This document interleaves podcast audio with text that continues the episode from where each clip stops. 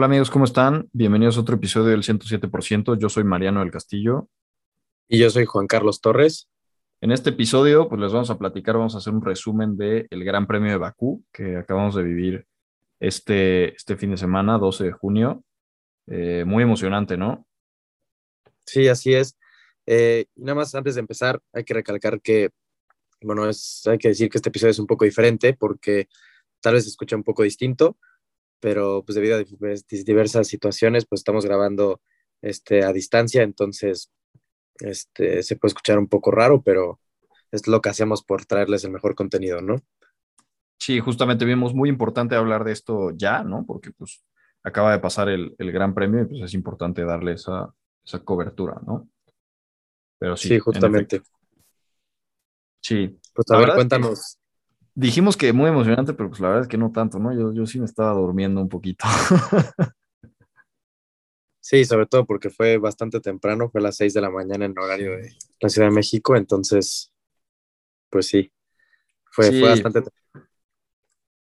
Sí, la verdad es que no hubo tanta acción como, como las ediciones anteriores de Bakú nos habían, nos habían dado. Eh, pero bueno, empezando, antes, antes de hablar de la carrera, pues queremos platicar un poquito de, todo el contexto que se está viviendo desde antes, ¿no? Con, especialmente con Red Bull y con Checo, que, que la verdad es que desde Barcelona Checo se ve un piloto ya muy fuerte, ¿no? Que, que, ya no es tan vulnerable frente a Max, ¿no?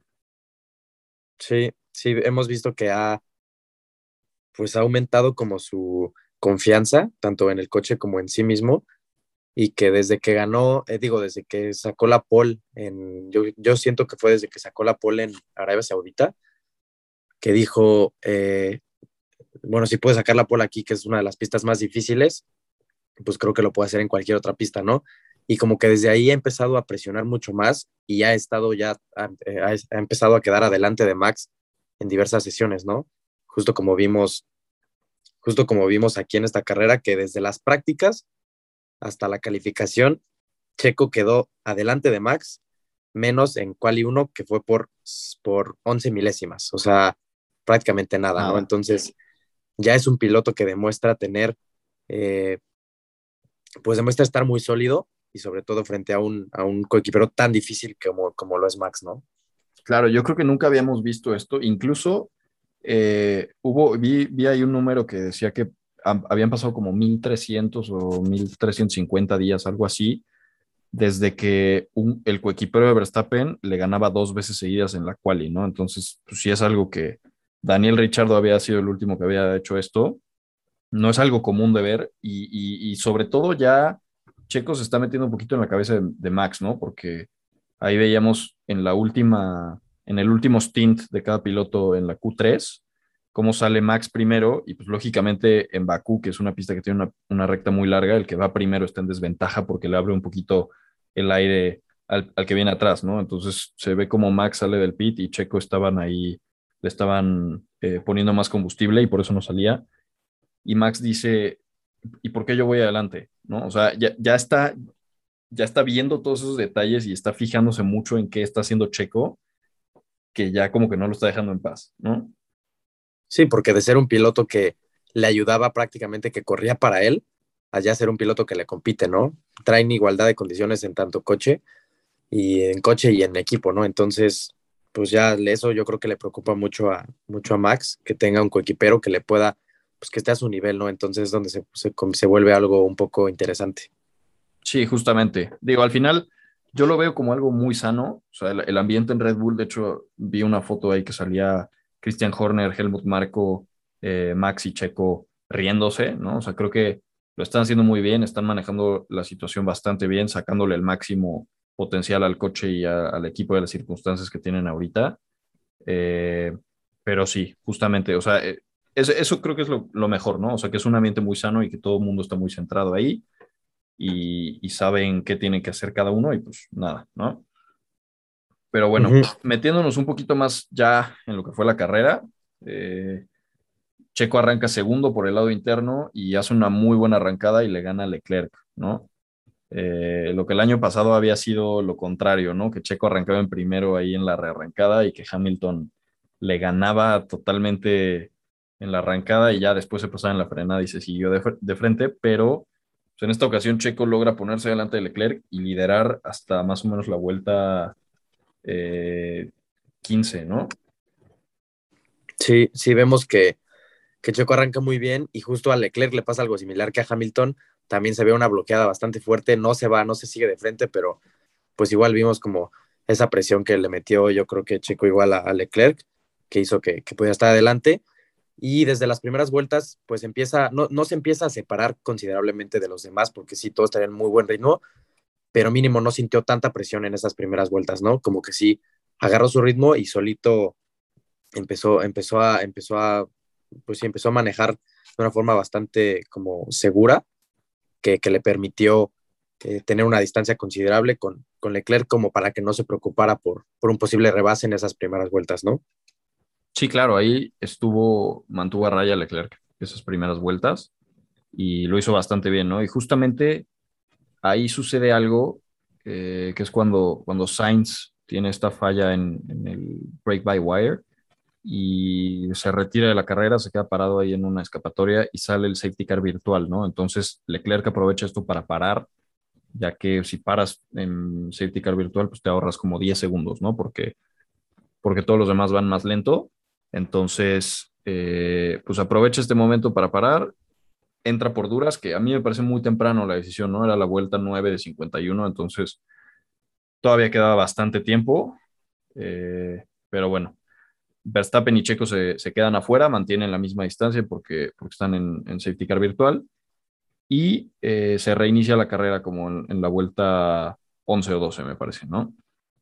Sí, fueron unas, creo que tres vueltas de safety car virtual y bueno, ahí no pasó nada interesante más que esta parada de Leclerc, que como dices, chance fue un poco temprana. Eh, pero bueno, creo que pues era parte de, digo, no pudimos ver al final mucho cuál era la estrategia real de Ferrari, pero, pero hasta la vuelta 13 es cuando eh, Fetel se sale en la curva 3 y pasa Ocon hasta la 25. Ahí es un, una, pues hay una, como una pelea bastante interesante entre estos dos pilotos, que bueno, se puso, fue algo que le dio un poco de, eh, pues emoción a la carrera, ¿no? Sí, justamente venía peleando Betel con, con Ocon y pues en la curva 3 se sale, ¿no? Como que como que no le atinó y ya hasta después lo logra pasar, ¿no? Pero sí, justamente fue como un poquito de la acción que hubo durante toda la carrera.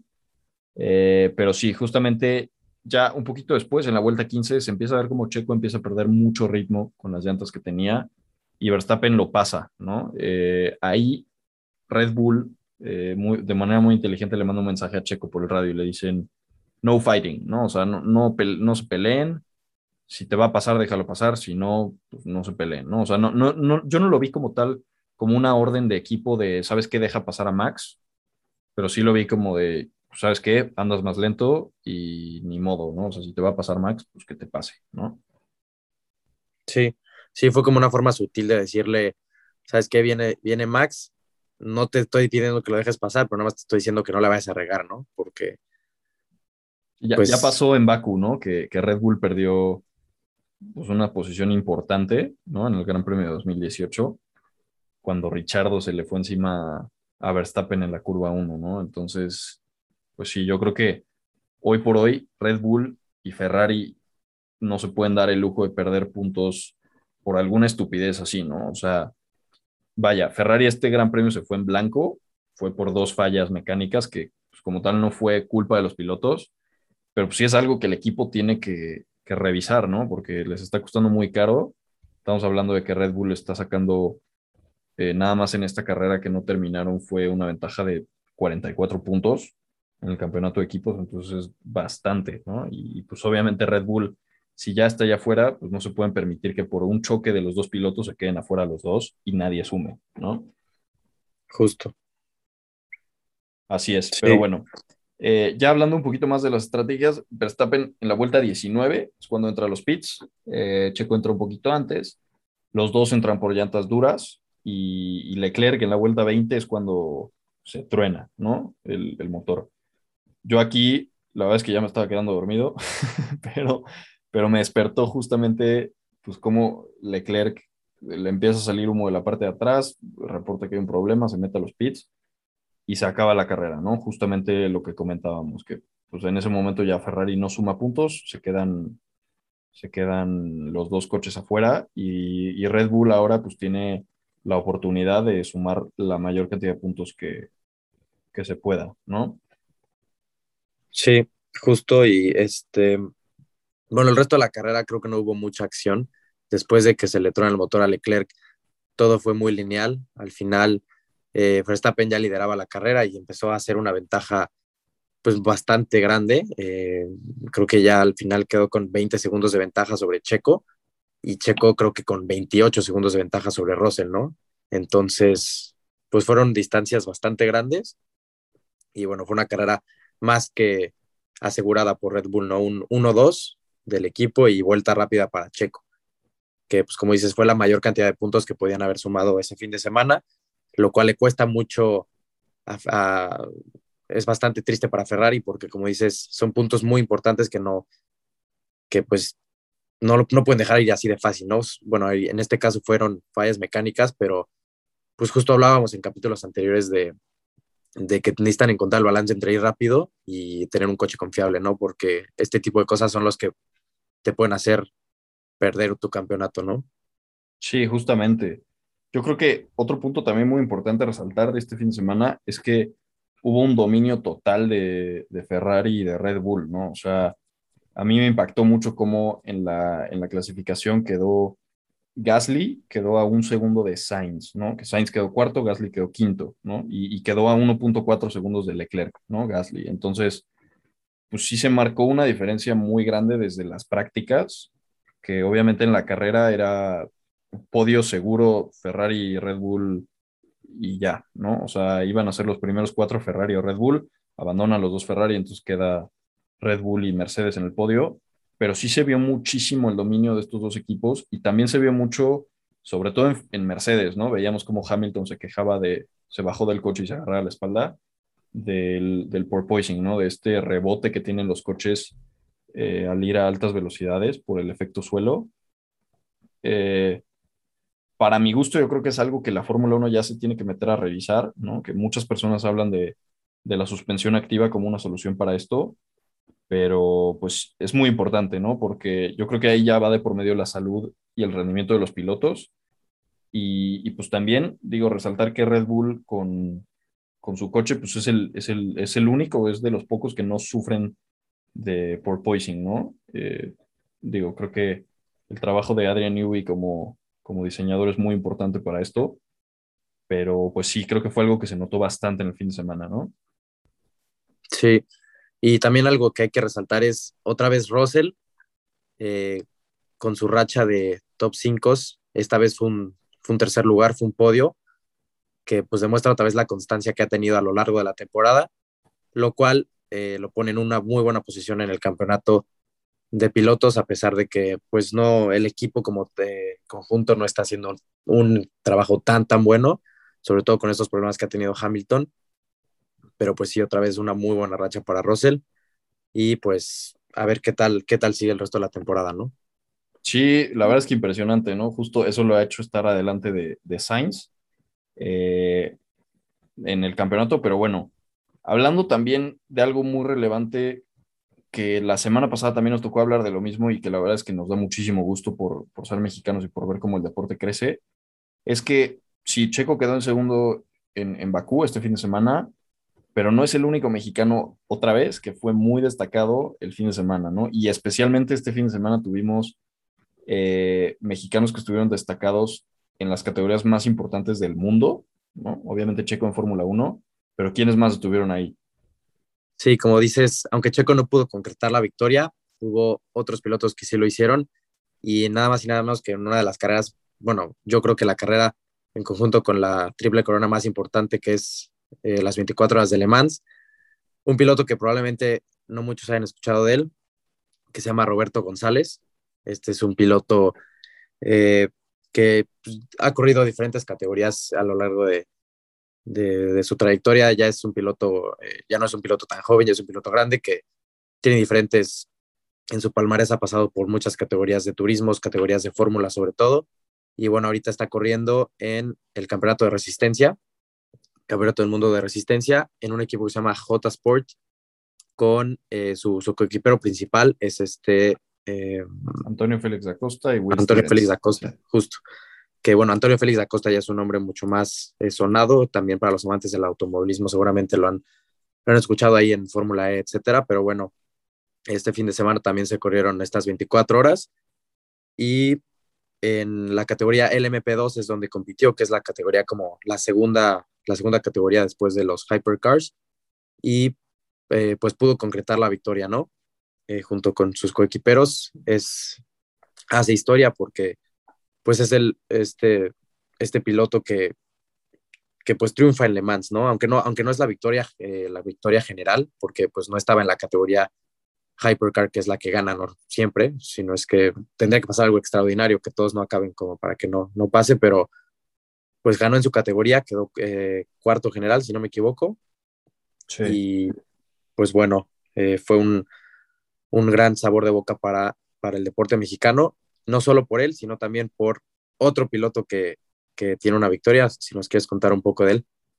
Así es, también Dani Suárez ganó una carrera de la NASCAR Cup Series eh, recordemos que Dani Suárez ya, ya había sido campeón de la NASCAR, pero no de la Cup Series, ¿no? La Cup Series es como eh, la división más grande de NASCAR. Eh, y pues sí, justamente se convirtió en el primer mexicano en la historia en ganar una carrera de, Cup Series. Lo hizo también en, la pista de Sonoma, que es un circuito. Recordemos que la NASCAR generalmente corre en óvalo.